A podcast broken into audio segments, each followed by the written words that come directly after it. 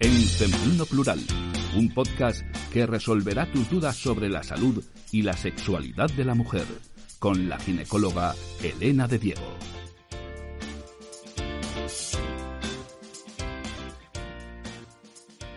Hola a todos y bienvenidos al podcast en Femenino Plural. Soy Elena de Diego, médico especialista en obstetricia y ginecología, y en este podcast voy a hablar sobre embarazo, salud femenina y bienestar, de forma fácil y cercana. También contaremos con grandes expertos que nos ayudarán a solucionar todas esas dudas que nunca os atrevisteis a preguntar. Comenzamos.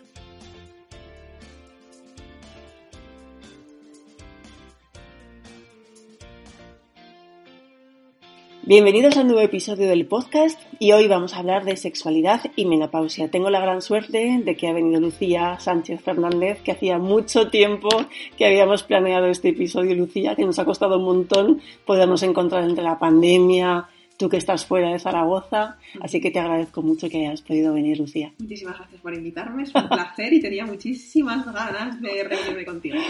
Bueno, para los que no conocéis a Lucía, Lucía es matrona, nos conocimos, ¿verdad?, en el hospital. Es doctora en la Universidad de Zaragoza y ha hecho, bueno, y es sexóloga. Eh, Lucía, quería hablar contigo del tema de la menopausia, porque yo creo que hay muchos mitos, tabúes en la menopausia, mucha confusión y lo primero que me gustaría preguntarte, en la consulta de sexología, ¿cuál es el motivo principal o más habitual por el que vive una mujer a menopausia que tú encuentras? Pues principalmente acuden por inhibición del deseo erótico, una libido diferente a la que tiene su pareja o más baja. Generalmente ese es el principal motivo, sí que me encuentro. ¿Y cuál crees que es el motivo de una disminución de la libido? ¿Tú crees que es la menopausia? ¿Crees que hay un problema de base? Eh, ¿cómo, ¿Cómo lo ves? A ver, una, disminución del deseo, el deseo es lo más complejo que podemos ver en sexología porque está influido por todo, toda la biografía de la, de la mujer en este caso, y, bueno, aparte de afectar todos los cambios que hay en el climaterio y en la menopausia, que a lo mejor eso lo puedes contar un poquito tú mejor, a nivel hormonal, a nivel de mucosa vaginal, a nivel de respuesta sexual femenina, eh, también hay muchos cambios vitales y si son parejas de larga evolución, por ahí también muchas veces hay conflictos que pueden hacer que, que ese deseo esté más bajo. Bueno, también lo que tú comentas, ¿no? Que las mujeres que tienen menopausia a veces tienen síntomas que son desagradables para ellas, tienen sofocos, pero sobre todo eh, una de las síntomas que yo creo que no se habla mucho o que las mujeres escondemos es la atrofia genital. La atrofia genital lo que supone es que eso, ese tejido está muy finito, eh, cualquier cosa te irrita, te hace pequeñas heridas y la aflicción del coito, claro, lo que te produce a veces es pequeñas heridas, dolor. Y las mujeres muchas veces yo creo que lo que hacen es evitar las relaciones. A estas mujeres siempre yo les recomiendo que utilicen un tratamiento diario de hidratante, todos los días una hidratación en la vulva y también vaginal, con distintos productos, pueden tener ácido hialurónico o no, y también en las relaciones sexuales con lubricante. ¿Qué te parece? Me parece muy bien si esas mujeres lo que están buscando es un coito. Claro, sí, no, pero muchas mujeres tienen miedo a eso, que antes no lo tenían. Sí. Entonces, es importante explicarles, bueno, sobre todo lubricantes.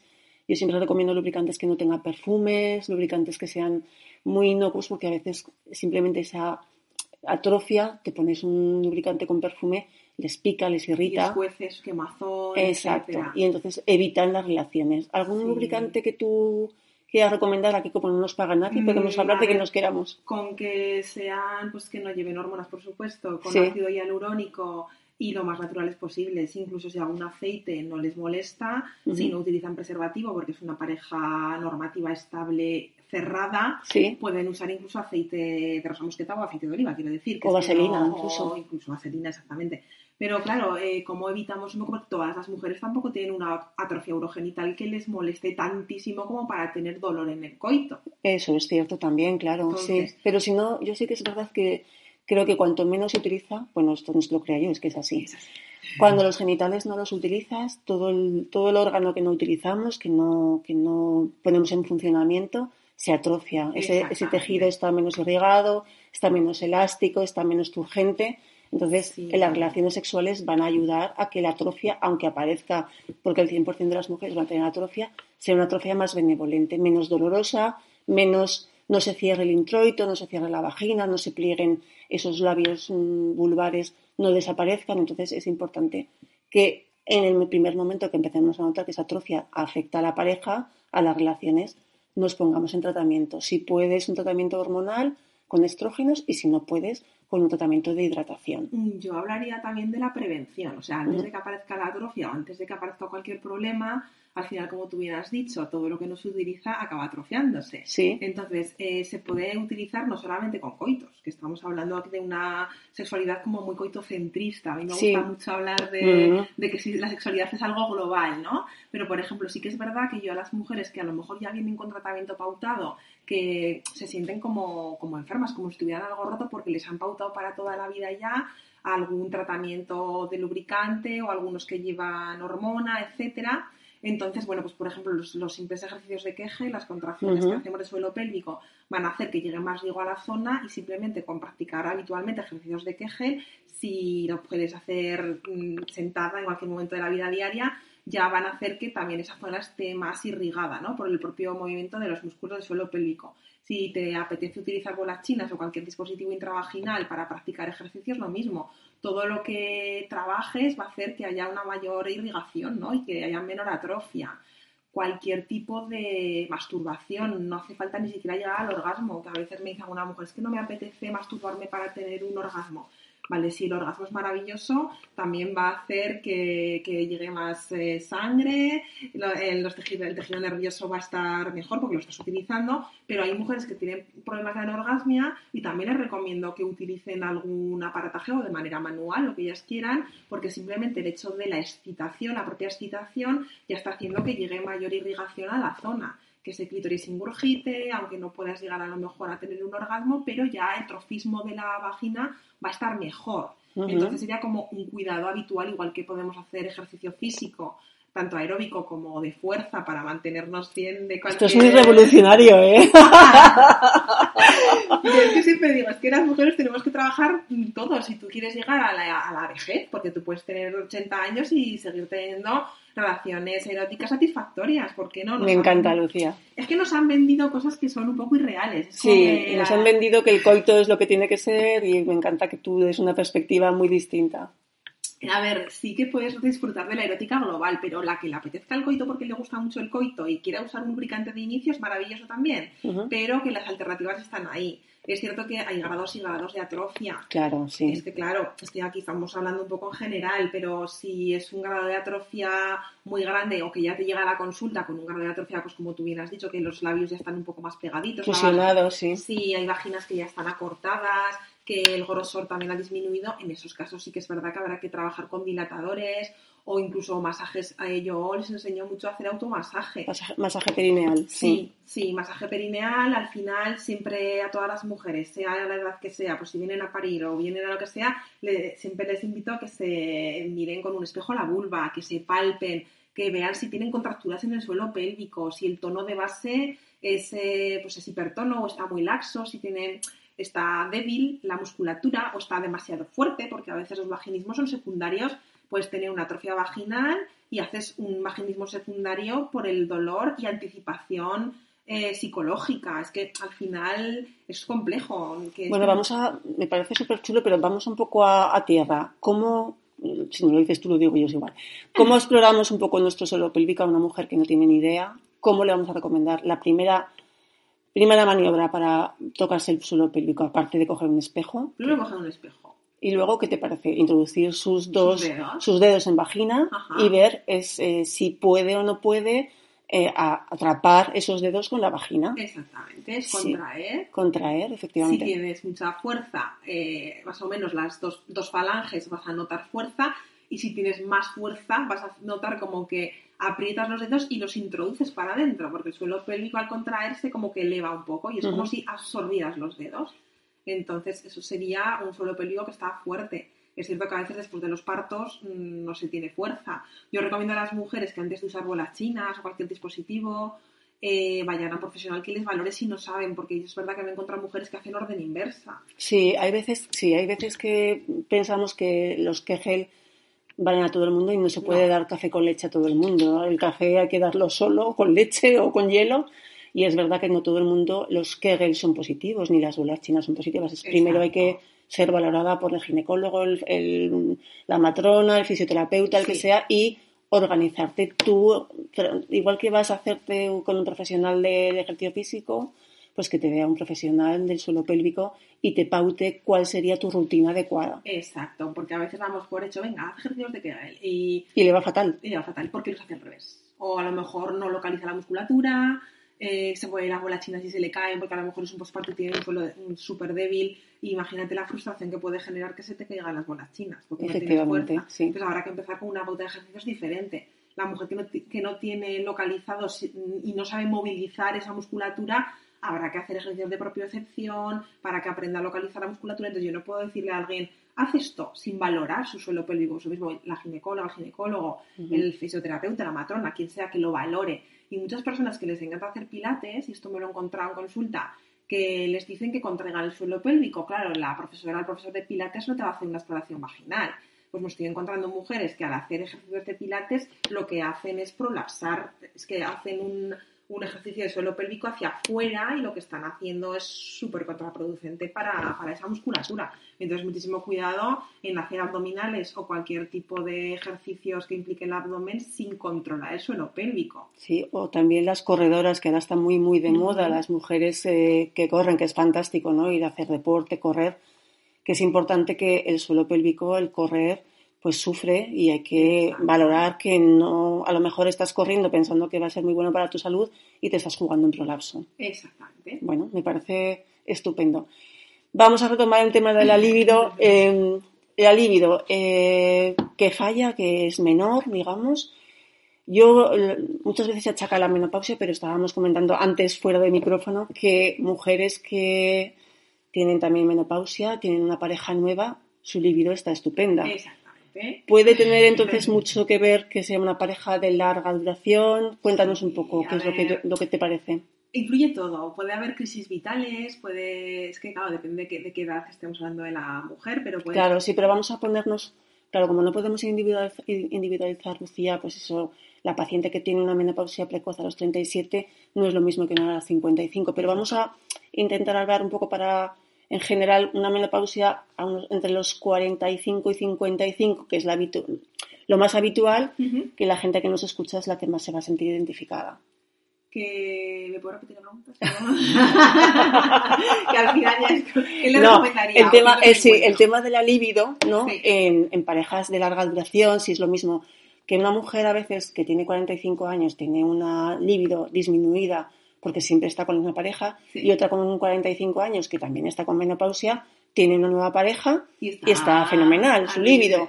Entonces, que a lo mejor estamos echando culpa a la menopausia y eso se puede trabajar de otra manera también. Sí, está claro que las hormonas tienen su función, pero al final somos seres eh, biopsicosociales y somos holísticos y nos influye absolutamente todo. Entonces tu situación vital claro que influye. Si te acabas de separar y tienes una pareja nueva y si encima esa pareja nueva es más joven que tú a lo mejor y tiene más deseo y o es más activo más. o es más activo o tiene más fantasías o más cosas que practicar diferentes porque a veces la rutina también hace que nuestro deseo esté un poco más adormecido, ¿no? Porque si tú ya tienes una pareja, pareja de la revolución que os conocéis tanto que al final todo comienza. A mí no me gusta hablar de preliminares, ¿vale? Los sexólogos, para nosotros todo es sexo, ¿no? Es que todo lo es, claro, sí. Pero bueno, la gente, antes cuando pregunto en consulta, bueno, ¿y cómo es tu erótica? Haces una exploración, una historia sexual que se llama, ¿no? Y explica desde la bueno, desde cuando tienen uso de razón de sus primeras masturbaciones al tipo de erótica que practican con la pareja habitualmente. Y, a veces pues, eh, pues siempre nos abrazamos primero, nos besamos, luego nos tocamos, un poco de sexo oral y luego coito, ¿no? Entonces siempre tiene que ser así y a veces como te conozco tanto, pues es que enseguida pim pam, te toco aquí, te toco allá, ya hemos llegado al orgasmo y, bueno, es como que eh, si no hay nada novedoso, al final pierdes interés y muchas veces pues esa rutina, ah, si una persona tiene bajo deseo erótico ya se cansa, entonces ya evita cualquier contacto íntimo. Muchas veces tenemos parejas que es que dejan de comunicarse por el hecho de que no hablan y dan por hecho que si yo me acerco ya a darte ese beso como inevitablemente después va a tener que haber un coito y yo tengo el deseo erótico, la libido más baja por lo que sea, que puede ser hormonal, puede ser por mi cambio vital. O por el dolor de las relaciones. O por el dolor. eh, ya doy por hecho que como mi pareja me va a tocar la cintura o lo que sea y eso inevitablemente va a acabar en coito, pues lo evito. Y al final acaban parejas pues, de que están durmiendo cada uno en cada esquina de la cama con conflictos de falta de intimidad, ya no se abrazan en el sofá porque también si, si le abrazo y le doy un beso va a querer un coito, entonces eh, yo paso y me vuelvo más fría y él siente como que la está agrediendo casi casi, entonces pues no le toco porque entonces se va a pensar que quiere un coito y yo no quiero forzarla y al final te encuentras parejas que están ya como muy desconectadas a nivel de comunicación, están perdiendo su intimidad porque la intimidad al fin y al cabo no se resume en un contacto genital, la intimidad es todo, ¿no? Estás pues te puedes abrazar, puedes eh, estar desnudos, acariciarte, besarte, hacerte un masaje, darte un baño juntos. Es que al final la erótica es todo. Y por tener ese sota caballo y rey, que estamos acostumbrados a lo mejor, parejas de larga evolución, eh, quieres seguir con esa misma dinámica y las parejas evolucionan. ¿Qué evolución de las parejas? Eso me parece interesante, el tema de la evolución de parejas el tema de primero las parejas que estábamos comentando, ¿te acuerdas antes de empezar? Sí. Que hemos comentado que, la, que el enamoramiento es tanta pasión que, que si viviéramos toda la vida así no podríamos vivir porque nos moriríamos. Nos moriríamos porque no nos apetece comer, no nos apetece dormir más que estar con la persona que estás enamorada. Sí. ¿Cómo evolucionan las parejas? ¿Cómo te parece que es una evolución natural? La evolución natural, pues bueno, tenemos el síndrome de enamoramiento, que a mí me gusta llamarlo así porque al final es un trastorno obsesivo compulsivo, ¿no?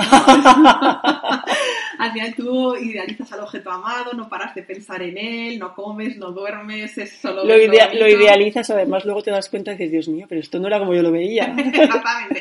Entonces eso dura lo que dura, pues puede ser dos años, puede ser tres, puede ser lo que sea, ¿no? Pero entonces siempre hay una transición, no podríamos vivir así como acabamos de decir, es que si no, estás taquicárdico, las mariposas del estómago, es que es ansiedad, al final tú no puedes vivir con ese nivel de activación del sistema nervioso durante muchos años porque caerías enfermo. Es maravilloso, ¿eh? Yo digo que no haya que enamorarse, que cada uno, pues mira, si lo puedes experimentar, fenomenal.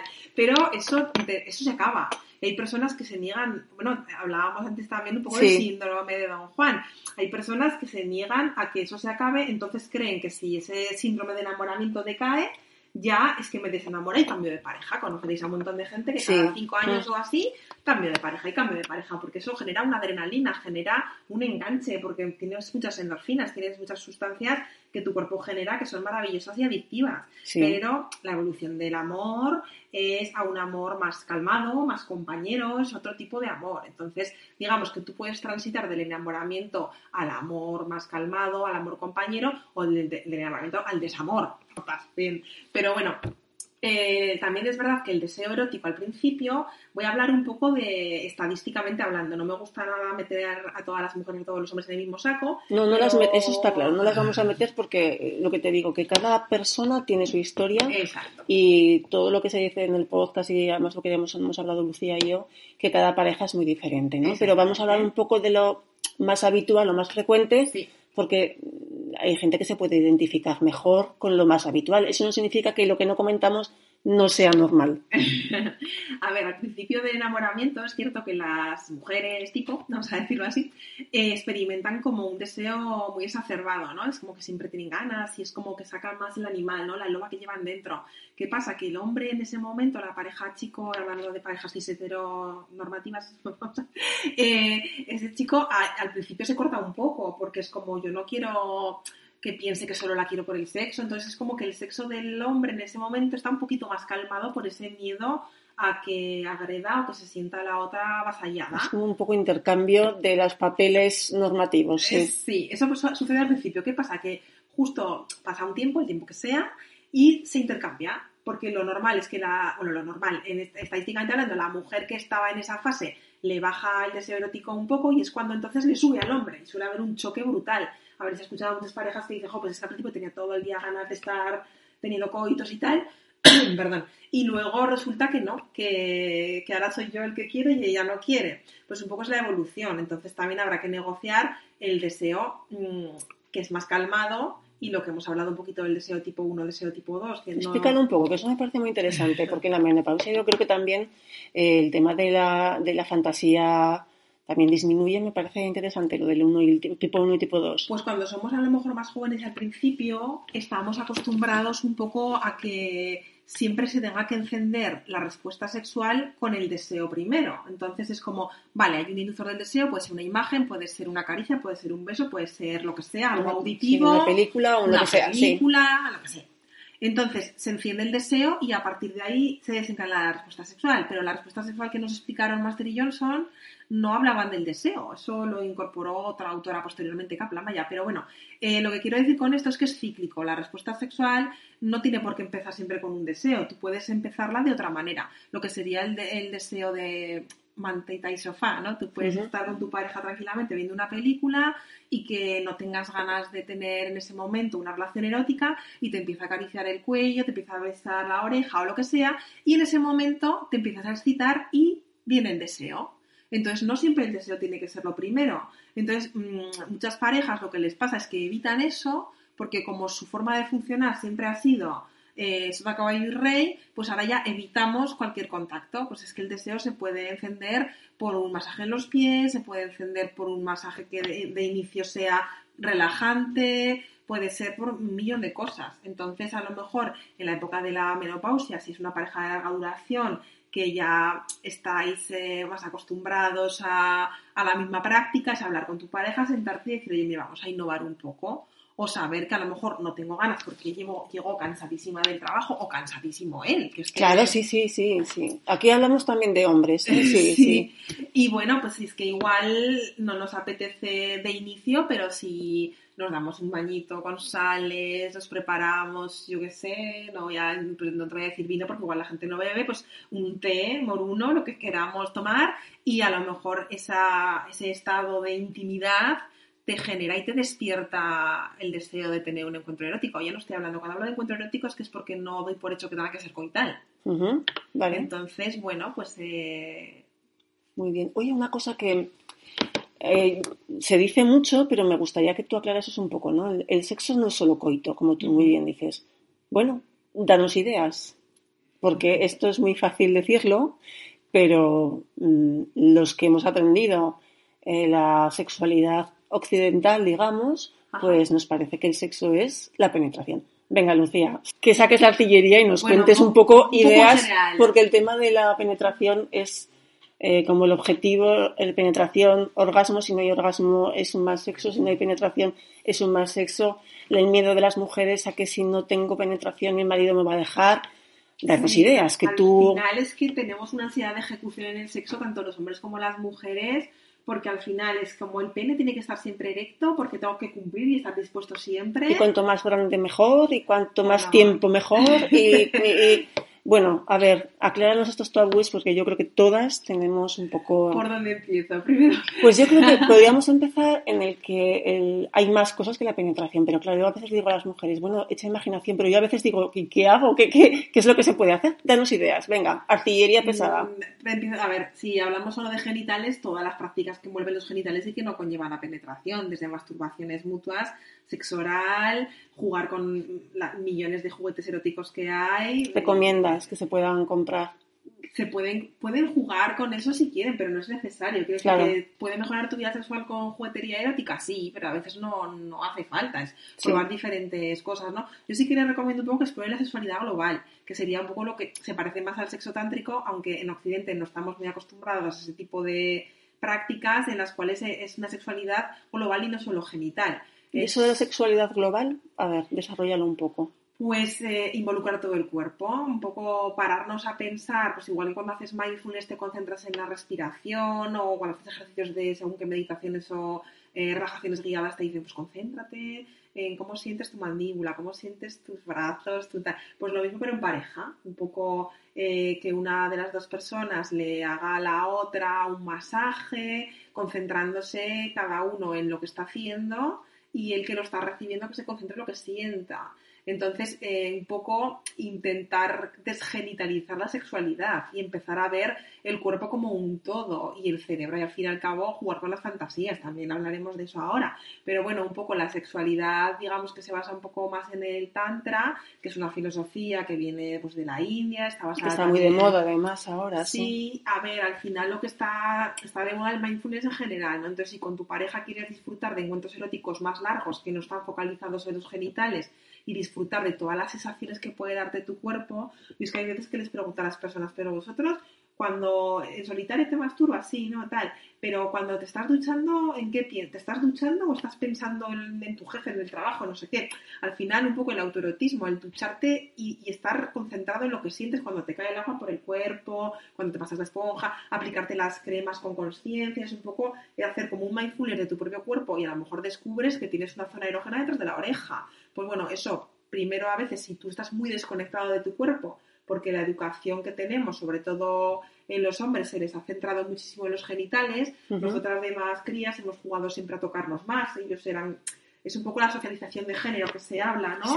Se les socializa a ellos un poco más brutotes y menos contacto físico general. Y a nosotras quizás estamos más acostumbradas a las caricias y al contacto global. Pues un poco eh, está como mejor visto, ¿no? Sí. En las, mujeres. Sí, sí, Afortunadamente todo esto está, cambiando. Menos ¿eh? mal, sí. sí, sí, sí. Pero bueno, si te aprendes a autoexplorar y luego juegas con tu pareja eso, puedes eh, introducir los genitales, son sesiones muy largas en las que conectas la mirada, la respiración, eh, puedes estar haciendo masturbaciones, puede haber coito, puede no haberlo, pero se suele prolongar mucho el placer, digamos, llevándolo como a la meseta orgásmica, parando cuando vas a tener eh, un orgasmo, continuar, en fin, son sesiones diferentes al sexo que entendemos un poco aquí en Occidente. Eso por un lado.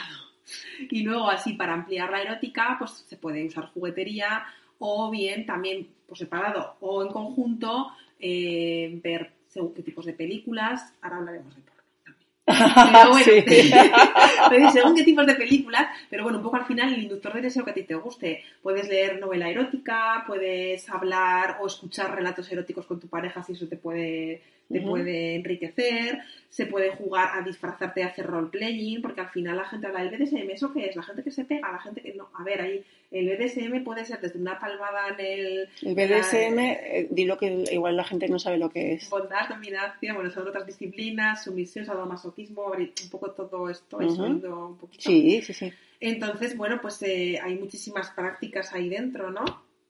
Y, bueno, pues se puede hacer más light, menos light. Yo creo que eso es que yo creo que lo que tú estás diciendo, pues lo que entiendo yo es abrir un poco la mente, ¿no? En general. Porque, eh, a ver, si nunca has hecho eso, en tu cabeza lo que estás pensando es que te tienes que disfrazar de dominatrix, y el otro con tapándose la cara.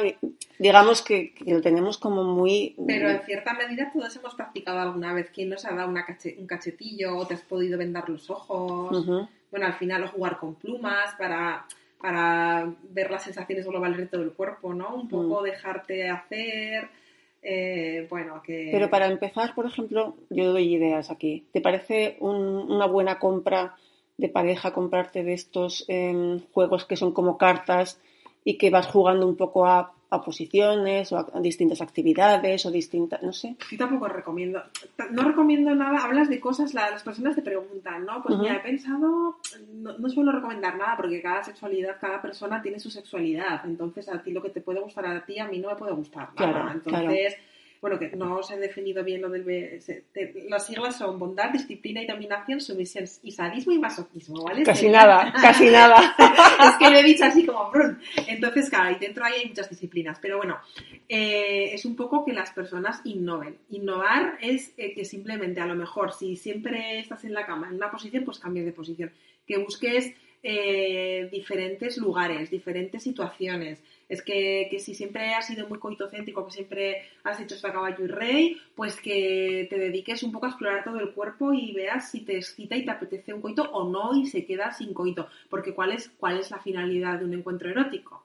Su pregunta, ¿eh? Claro, es que me parece que la finalidad siempre parece que tiene que ser el orgasmo y el coito, por eso te lo pregunto. Y eso frustra un montón. Claro, yo creo que eso es lo que en la menopausia, si tú tienes una distrofia genital o tienes, estás cansada, mm, lo que tú dices, ¿no? que tienes una vida ajetreada, con las hormonas estás más con la falta de hormonas estás más cansada o bueno miles de cosas no porque con los síntomas con los sofocos bueno mil cosas. Entonces tú ese fin a lo mejor sabes que no lo vas a conseguir y te frustra. Por eso yo te quiero preguntar un poco pues eso ideas de que no todo es lo mismo, que a los, a los 20 años no es lo mismo que a los 50, y ideas de, bueno, cómo puedo reconvertirme y cambiarme de esto que no me acaba de convencer a una nueva sexualidad que la menopausia encaje.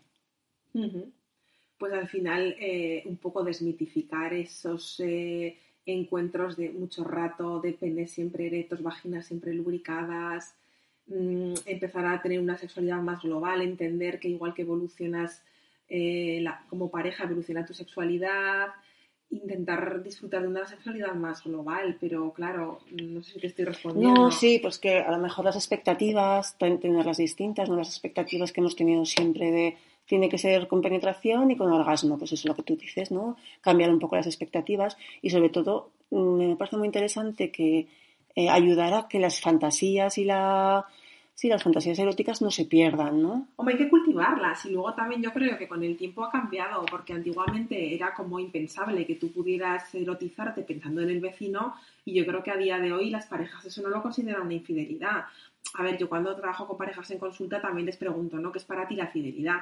Porque hay personas que eso sí que lo considerarían infidelidad, ¿no? Pero al fin y al cabo todo el mundo tiene un autoerotismo, es sano, bueno, es sano para el que no sea sexual, ojo, ¿eh? Quiero decir, hay personas que no tienen interés en tener eh, de nunca eh, relaciones genitales o algunas sí, bueno, en fin, no voy a entrar a los espectros pero bueno, si tú siempre has tenido un erotismo activo y luego esto cambia, pues bueno, eh, explorarte y, un poco eh, indagar en tus fantasías. ¿Cómo tienes que saber si, siempre has tenido o no has tenido? Porque hay mujeres que nunca las han tenido. Entonces, ¿qué piensas cuando te masturbas? No piensas en nada. Utilizas porno, piensas en encuentros pasados, piensas en tu pareja, piensas en el vecino, en un compañero de trabajo, etcétera. Yo, en fin, al final puedes, eh, tampoco estás faltando el respeto a nadie porque te erotices pensando en Brad por decir uno. ¿no? Sí, sí, sí, al final la fantasía es fantasía y tu inductor del deseo, lo que te puede excitar en un momento determinado, pues es importante también dar rienda suelta. Yo no suelo tampoco recomendar mucha bibliografía, pero sí que hay un libro que se llama Mi Jardín Secreto, donde muchísimas mujeres cuentan sus fantasías. Atención, apuntamos. Mi Jardín Secreto, ¿no? Vale. y bueno, es que al final, pues yo creo que si tú vienes con tu pareja y decimos, bueno, eh, ¿te masturbas? Sí, al final a veces se miran raro porque hay personas que lo ven como si, hijo, si me masturbo y conmigo no tienes ganas. Pues que la masturbación tiene muchas funciones. A lo mejor no solamente es que quieras satisfacer un, un, una libido sexual, a lo mejor es porque te quieres relajar y punto. ¿no? Lo que hablamos un poco, pues no me puedo dormir, pues me masturbo y me apetece a mí conmigo misma porque estoy estresada, no quiero que me lo haga mi pareja y eso va muy bien para el trofismo vaginal también. Sí, desde luego. Desde luego. Quiero decir que una cosa es el autoerotismo y el erotismo compartido. Yo creo que a día de hoy todo el mundo entiende que las personas eh, pueden tener sus masturbaciones y no por ello mm, estar faltando el respeto a su pareja. Porque no, sé si todo el mundo lo entiende así, pero sí, yo creo que es una muy buena, muy buen punto de vista, sí. A ver, todo, yo creo que un poquito, pues eh, la norma social vamos evolucionando, en, cuando me refiero, pues un poco el amor romántico, todo lo que es la normatividad del heteropatriarcado, lo que nos ha inculcado de la fidelidad, lo que significa. Antes nosotras, pues eh, los genitales pasaban de ser o sea, no nos podíamos tocar o te los veía el ginecólogo y luego tu marido, es como que tú no te podías mirar con un espejo a la vulva, no te podías tocar, era pecado, etcétera. Entonces, bueno, desafortunadamente está cambiando y, bueno, pues explorar las fantasías se puede explorar de muchas maneras, mm, cada una la que le sirva, claro. Si te erotiza pensar en el vecino, mm, pues a lo mejor te pensar en el vecino. También es cierto, eh, pues esto con las parejas, pues hay parejas que tienen más confianza y se lo cuentan y saben que el vecino o un actor o una actriz. O el, cuñado, o el, o el jefe, o el, yo qué sé, el que sea. porque yo creo que la gente, eh, no sé dónde lo oí, que las eh, fantasías eróticas más habituales eran con gente muy cercana. No siempre tiene que ser con Brad Pitt, pero vamos, sí, sí. Exacto. Es que a veces también nos han inculcado que la monogamia es lo habitual y la monogamia es algo que socialmente nos han vendido, nos han inculcado para que funcionemos mejor como sociedad. sí. Mira, eh, hemos comentado antes de empezar el podcast, yo aquí os estoy contando lo que hemos hablado antes del podcast, em, de temas de, bueno, pues eso, parejas de larga duración y mm, si es buena idea cuando llegas a una rutina o muchos años, abrir o no abrir la pareja que hemos comentado, que había em, locales, Cuenta un poco esto, Lucía, que me parece muy, yo lo desconocía y me parece muy interesante. A ver, hay parejas que ves que como ahora las relaciones están condenadas al fracaso. Sí. sí.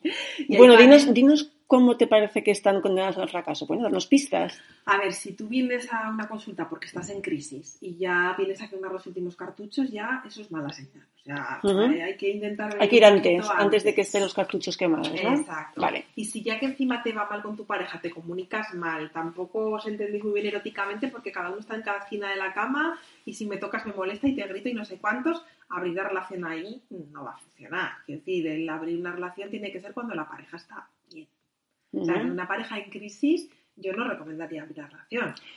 Otra cosa es que estéis estupendamente, que te apetezca experimentar porque llevo 30 años contigo y es que pues eh, socialmente nos han inculcado que la monogamia la monogamia y resulta que el ser humano por naturaleza no es monógamo, no es monógamo, es una elección realmente, por supuesto tú puedes ser monógamo toda tu vida, pero porque tú lo decides, sí. no es que sea lo natural, que nos han vendido a veces unas cosas. Entonces, claro, si la persona llega a acuerdos de, pues hay que gestionar las cosas y hablarlas. ¿Cómo te sentirías tú si pasase esto? O sea, cuando una persona abre la relación tiene que plantearse los hipotéticos casos que le pueden suceder, porque a lo mejor hay parejas que, y esto se ve a veces, chicos, chicas, pareja heterosexual, que, ay, sí, vamos a abrir la relación y el chico dice, se piensa que va a estar todos los fines de semana en Tecatá y resulta que la que liga más es la pareja y entonces ya no le gusta tanto la idea, ¿sabes? De que yo no ligo y mi novia está todos los días, todos los sábados con alguien y ahí surgen los celos. ¿Y cómo se gestionan los celos? En fin, es un jardín meterse en el tema de no monogamias. Entonces, tiene que estar muy, muy, muy, muy bien la pareja, muy seguro uno del otro y que no sean celosos, ¿no? A ver, celos va a haber siempre. ¿Sí? Pero otra cosa es cómo los gestiones. Entonces, eh, tienen que tener un nivel de confianza grande y tienen que establecer acuerdos, porque para cada uno la fidelidad significa una cosa. Puede haber fidelidad genital o fidelidad de otros emocional, virtual. O sea, que nos han vendido un poco lo que es la cultura judeocristiana, que la fidelidad son, los genitales, ¿no? Yo puedo estar whatsappeándome con mi jefe y que diciéndole que te echo de menos todas las noches, pero como no he tenido coito con él, no soy infiel. a ver, que es la fidelidad, ¿no? Un poco. Hay actores y actrices porno que trabajan en eso y son fieles a sus parejas porque para ellos el acuerdo de fidelidad eh, no entra lo que es el contrato laboral de ser actriz, de actores o actrices porno. Es que esto para cada pareja significa una cosa, ¿no? Entonces hay que tener muy claros los acuerdos. Porque claro, eh, vale, pues me enrollo con otra persona, pero ¿y si es tu hermana? Eh, ¿Te parecería bien? No, pues prohibido hermanas. Prohibido gente conocida, que no sea nunca en nuestra casa que no sea nunca repetir o que si tienes un encuentro genital con alguien, que no quedes luego a tomar un café otro día. En fin, los límites los pone cada pareja, ¿no? Pero bueno, hay parejas que... Eh, Serían como unos acuerdos para asegurar la pareja. Claro, al final son acuerdos, son límites que tú estableces vale. para, para, pues bueno, y son revisables, quiero decir, que es que un día piensas una cosa y puedes pensar otra al día siguiente. Y hay parejas que se han arreglado abriendo relaciones, o sea, al final pues tienen una monotonía, una monotonía, un aburrimiento, etcétera, han llegado a acuerdos, para ellos la genitalidad no era lo más importante, han conocido otras personas, han respetado los acuerdos y han pues ha resurgido su pasión y han estado mejor ha crecido la pareja. Exactamente. Bueno, pues también es una idea muy buena. Y de eso hay locales también, ¿no? Como comentabas. Sí, sí, sí, sí. Y locales, bueno, y ahora con, con todo esto Pero yo creo, que tenemos, yo creo que tenemos un poco la idea de que esos locales son un poco menos que Sodoma y Gomorra. que vas a ver allí, bueno, o sea, el porno en, en directo. Estamos muy equivocados. ¿Tú has, has, visto alguno? Cuéntanos yo he ido, he ido, pero no he ido... Bueno, yo lo voy a, contar mis Qué moderna eres, Lucía, me encanta. Cuéntanos. he ido a ver con amigos que tienen curiosidad y digo, pues vamos si quieres, porque no hace falta que vayas en pareja y no hace falta que vayas a intercambiar nada. O sea, estamos muy equivocados. Los locales liberales hablo, ¿eh? No de los de los swingers. O sea, hay diferentes tipos de locales, pero yo... Esto es todo un mundo. sí.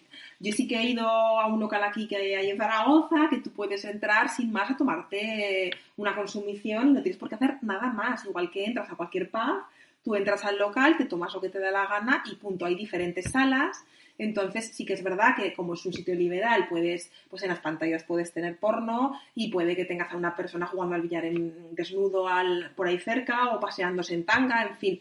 Pero nadie va a molestar a nadie nadie te va a acosar, hay un respeto brutal.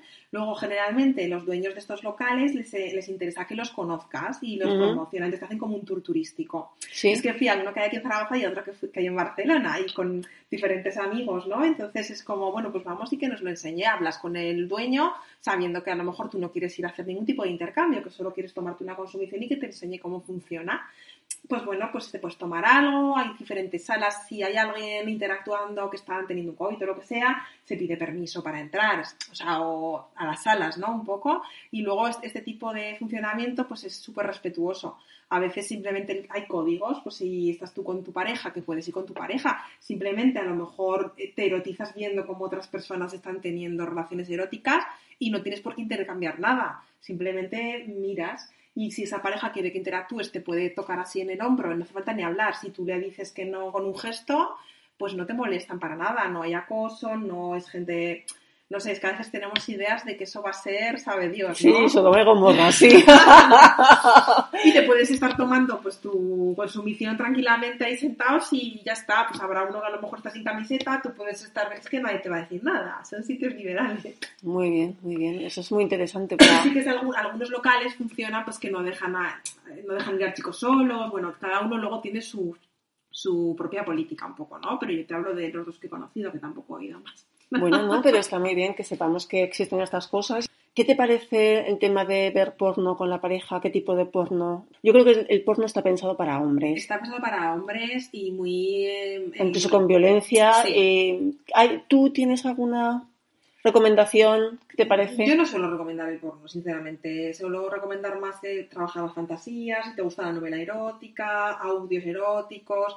audios eróticos. Mm, puedes buscar. Como audiolibros. Sí, bueno, un poco a veces hay gente que se pone más con lo auditivo, con los sonidos, que oigas gemidos, etcétera, ¿no? Un ah, poco palabras que te pueden ir erotizando, explicándote cómo te acaricio, cómo te toco, y ahora noto esto y tal. Entonces tú, tú vas ahí un poco. Esas son las novelas de Daniel Steele, ¿no? es que la, pornografía mainstream está muy dirigida al hombre y además es muy, es, muy violenta, o sea, es masculinidad hegemónica, no es nada pues como decirte. bueno, puede ser que a una mujer como la poesía le guste, pero yo creo que no será lo habitual. No es lo habitual. Es verdad que si tú sabes que lo que estás viendo es sex fiction, porque al final la pornografía no deja de ser ciencia ficción. Si tú eres consciente de que son actores y actrices que encima están cosificando a la mujer, se están normalizando las violaciones en grupo, se está normalizando que el no de la mujer no es un no, eso es que se está haciendo la dura. En fin, o sea, todo esto hay que hacerlo en educación sexual en los colegios eh, y, en los adultos también. Porque al final, si tú te estás haciendo una educación sexual a través de la pornografía, eh, en una discoteca una chica te va a decir no y dirás, está haciendo la dura. Pues no, a ver.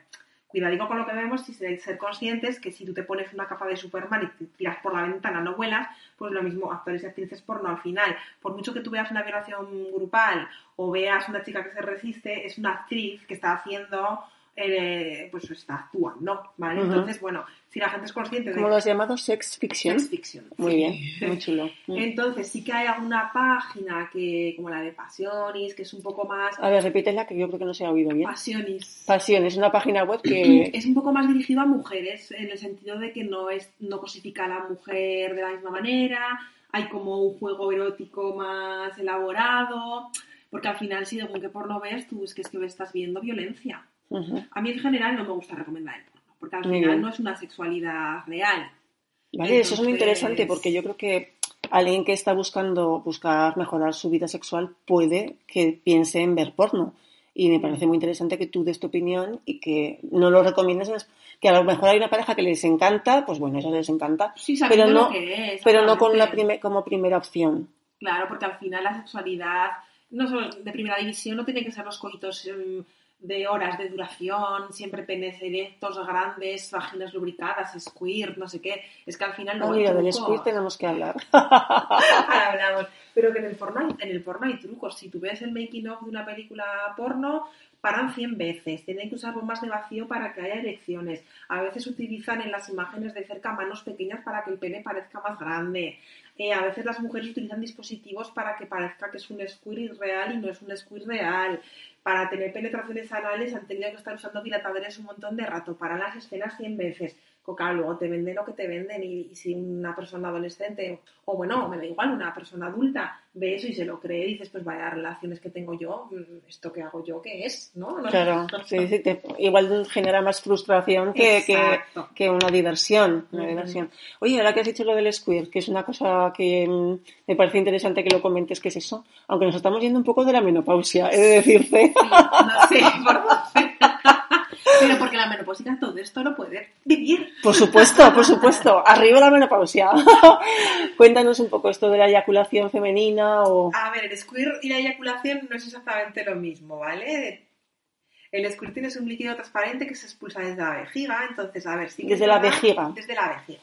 Es una respuesta natural que digamos que, el cuerpo lo genera al estimular, lo que sería el área del clítoris vagina uretra, un poco el complejo que cada vez es el hipotético punto G que se ha llamado, pues un poco eh, primero, la mujer para poder tener un squirt tiene que estar muy excitada. Esto, esto es así, porque a veces hay personas que se empeñan en hacerse un masaje, a lo mejor tú sola no puedes, o con un aparato, o te lo hace tu pareja, o tu acompañante de ese momento y te hace un masaje muy enérgico y si tú no estás muy excitada puede ser doloroso, ¿vale? No sé si habéis visto algún vídeo en el que se hace un masaje prostático femenino, es como muy agresivo, ¿no? Entonces si no tienes una excitación en el que los cuerpos del clítoris están bien ingurgitados, no, no vas a hacer squirt y te va a molestar, ¿no?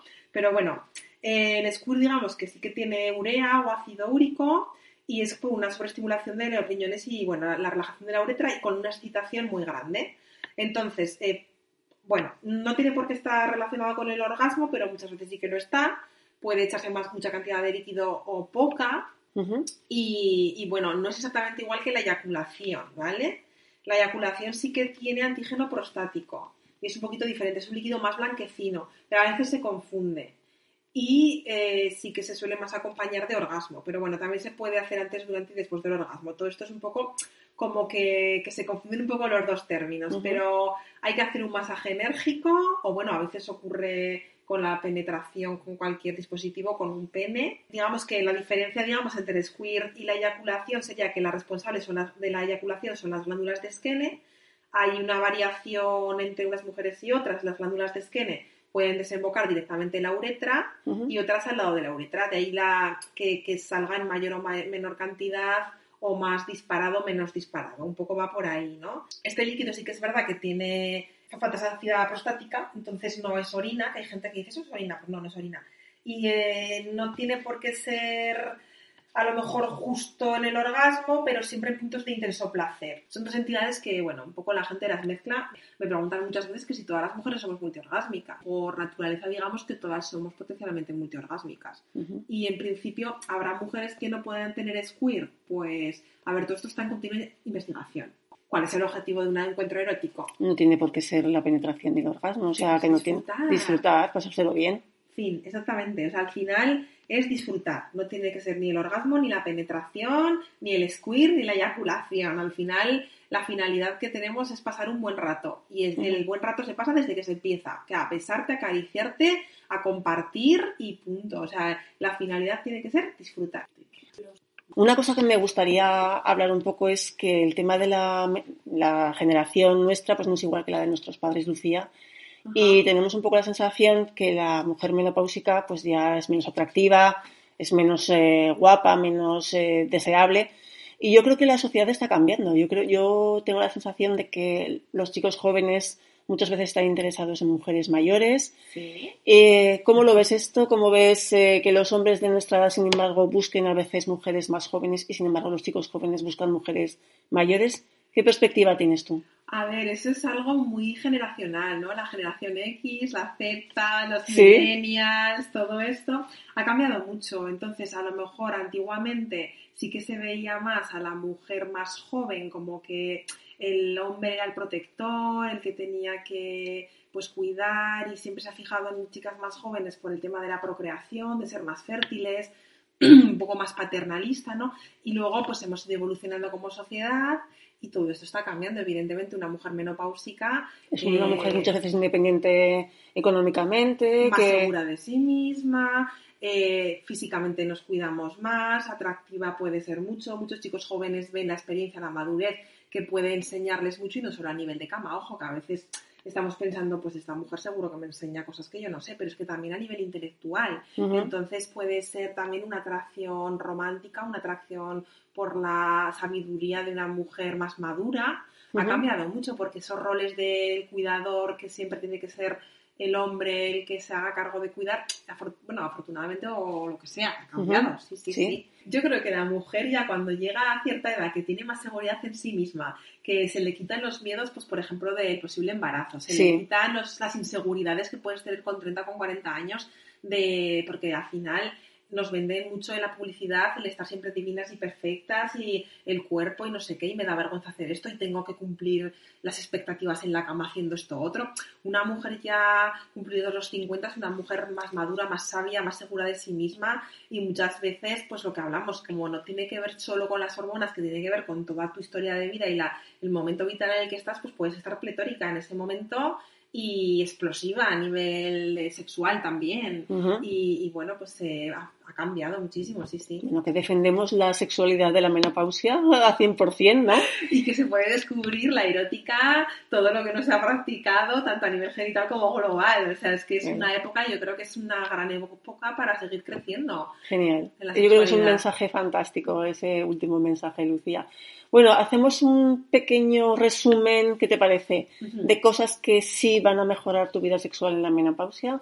Primero lo que has comentado, ¿no? Que, que, sé, que, la menopausia no es el fin, todo lo contrario, es un momento de crecimiento, es un momento de experimentar y de quitarse los miedos, ¿no? Y, miedos de que te quites un poco el filtro de tantos complejos, ¿no? Exactamente. ¿Qué más cosas, Lucía? Vamos a hacer. Que, no se olvide nunca del autoerotismo. Y cuando hablo de autoerotismo no me estoy refiriendo a la masturbación, me estoy refiriendo a que se a que se mimen, ¿no? Que, te, que sigas tocando tus partes del cuerpo, que sigas observándote en el espejo, que veas la belleza de lo que es envejecer, que es que al final el paso de, de la vida eh, la suerte que tenemos de seguir vivos, eso hay que apreciarlo, porque es que a veces es que, es que me hago viejo, ay, qué cumpleaños y me deprimo, no, perdona, estás viva, estás vivo, eh, valora los cambios corporales, eh, mira tu vulva, mira tus pechos, mira tus brazos, mira tu cara, mira tus arrugas, o sea, al final en otras culturas la mujer más mayor se le ve pues como la sabia, como maravilla, ¿no? Un poco desterrar esos, esos mitos que nos han vendido a veces, eh, sobre todo la publicidad de que hay que estar divina de la muerte siempre joven, que la sexualidad solamente es de cuerpos normativos,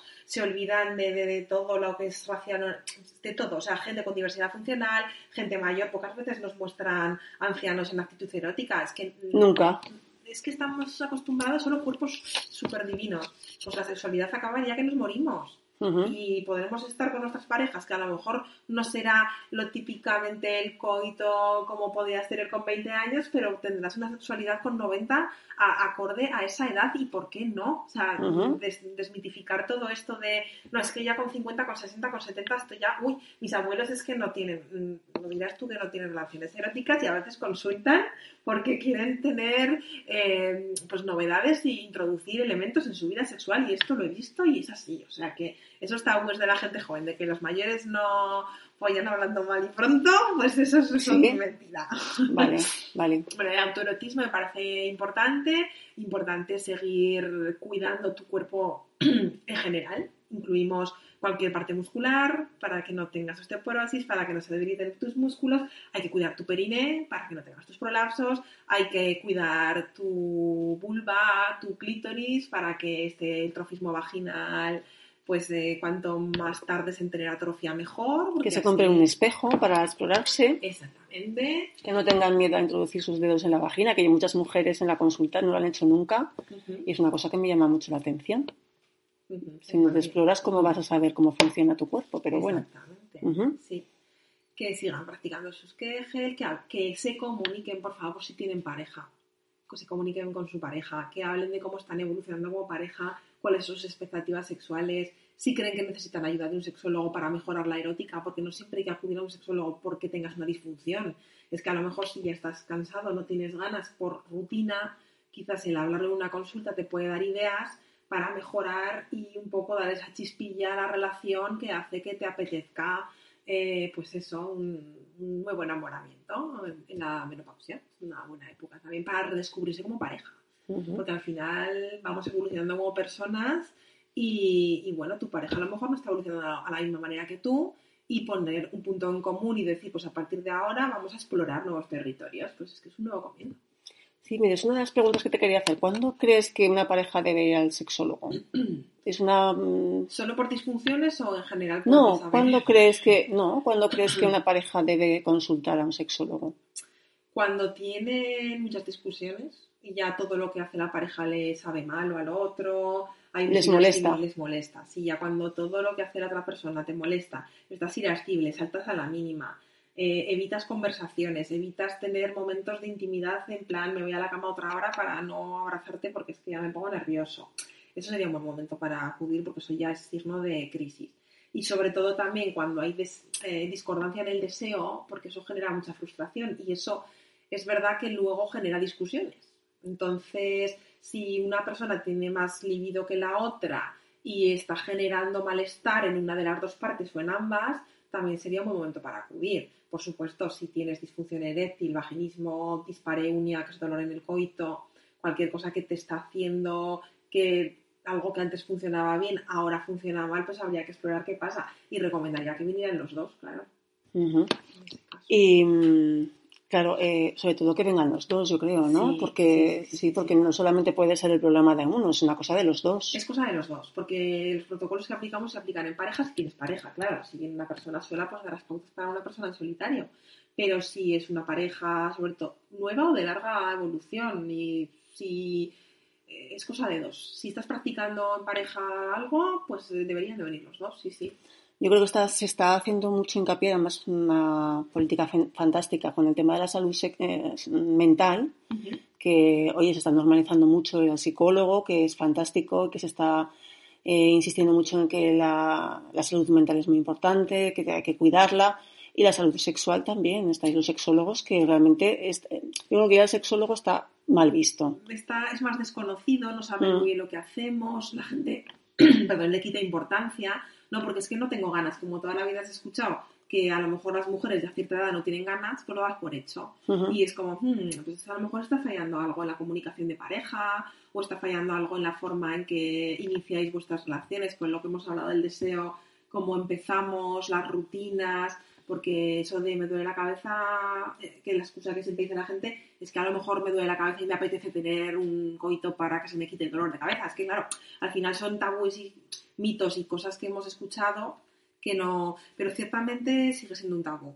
Sí. Y además creen que los sexólogos, los sexólogos somos genitólogos o follólogos y no Ujú. ven más allá. Al final todo lo que es el tema de comunicación de pareja, cómo me siento yo eh, siendo mujer, siendo hombre, sintiéndome no binario, mi orientación del deseo, que a veces hay personas que me encuentro que vienen con 40, con 50 años, que resulta que con la homofobia que he interiorizada o la familia que se han criado, pues resulta que es bisexual o lesbiana y no se ha dado cuenta o no la ha querido reconocer hasta los 50 años. Y claro, el deseo erótico con su marido no lo tiene activado porque lo que le está excitando es una mujer. Esas cosas también se ven porque venimos de una dictadura demasiado reciente, una cultura judio-cristiana, en la cual a lo mejor no, no hemos tenido la suerte, como tienen los jóvenes de ahora, de que se les está haciendo una, educo- una educación sexual inclusiva y diversa, y entonces pues a veces chocas con lo que has vivido en tu familia y te encuentras personas homosexuales que están en matrimonios heterosexuales, bueno, en fin, y todo eso también se ve. Entonces, Claro. saber que pueden hablar con los sexólogos, no es que, jo, mis de- me gusta mi marido, pero estoy pensando en mujeres, pues eso también es para venir a consulta a hablarlo, a ver que, bueno, pues para, para ver. para ver y, y- y- y dar un poco de luz a ese, a ese Exactamente. problema. Bueno, Lucía, yo creo que es un podcast chulísimo. No hemos hablado del tema de juguetes. eh, bueno, venga, vamos a hablar. Total, ya, ya nos echamos al río. ¿Cómo utilizamos los juguetes? ¿Los recomiendas? ¿No los recomiendas? Pues para las personas que les apetezca experimentar, porque aquí no hay nada que tenga que ser prescriptivo. La sexualidad cada uno la lleve como quiere, pero bueno, las personas que quieran experimentar, eh, fenomenal, tanto en solitario como en pareja. Hay muchísima, además, muchísima amplia Uf, tienes, eh, de juguetes. Cualquiera nos va a servir bien para el trofismo. Estamos hablando del tema de la menopausia. A veces las personas creen que siempre tiene que ser dildos o eh, juguetes así que son más realistas, que parecen penes, ¿no? Entonces, eh, para según qué casos van a venir bien por el tema de dilatar, si lo usas con un buen lubricante, pero también cualquier estimulador de clítoris tipo Satisfyer, si tú tienes, solamente que haya excitación, como hemos nombrado antes, no tiene por qué haber orgasmo, ya va a hacer que el trofismo de la zona mejore. O sea que como algo para mantener la salud vaginal eh, va a ir muy bien. Y por supuesto, mm, si tienes pareja, se pueden usar y introducirlos en el juego erótico, porque siempre está lo que hemos hablado antes, los coitos tienen que ser siempre penes erectos y vaginas lubricadas. Pues es que a lo mejor te apetece jugar con tu pareja con un estimulador de clítoris o con un dildo doble que estimula punto G y estimula el clítoris por fuera o con es que hay millones de juguetes en el mercado ahora mismo para ellas y para ellos, o sea que podemos experimentar muchas cosas. A veces también el sexo anal ha sido tabú, tanto para las mujeres como para los hombres, pues eh, atrevernos a experimentar toda la erótica que puede darnos la juguetería. Y afortunadamente ya también veo más hombres que se están atreviendo a explorar su sano, su gano sin, sin eh, verlo como una práctica homosexual, ¿no? Porque al final las prácticas no, no, no dicen la identidad que o sea, la identidad, perdón, la orientación que tienes. Al final es aprender un poco a, explorarte y bueno, pues eh, perder el miedo, ¿no? Jugar contigo misma, con tu pareja, vamos a probar a veces pues, pues con un estimulador de clítoris a la vez que haces una penetración o bien con el pelo, bien con el dedo, con otro aparato.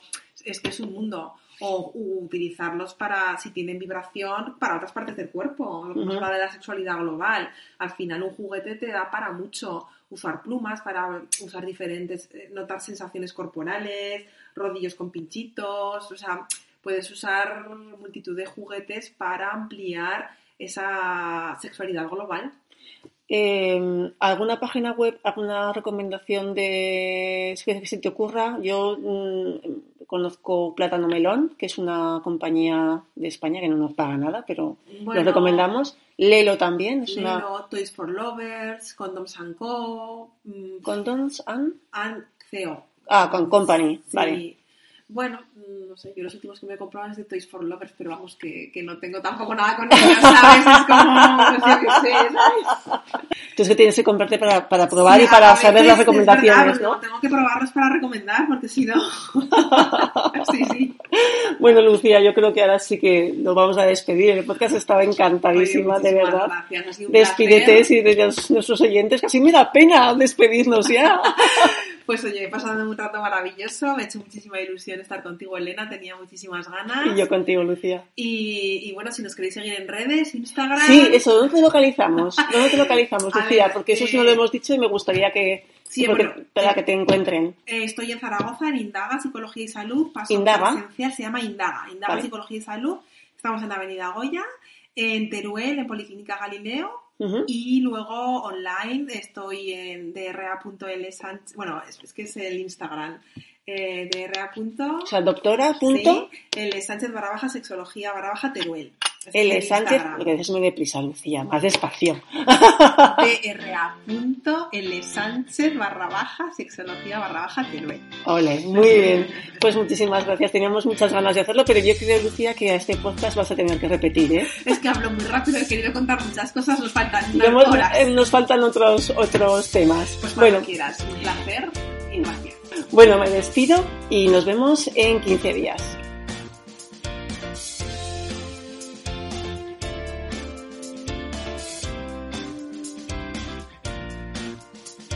En Femenino Plural, un podcast que resolverá tus dudas sobre la salud y la sexualidad de la mujer, con la ginecóloga Elena de Diego.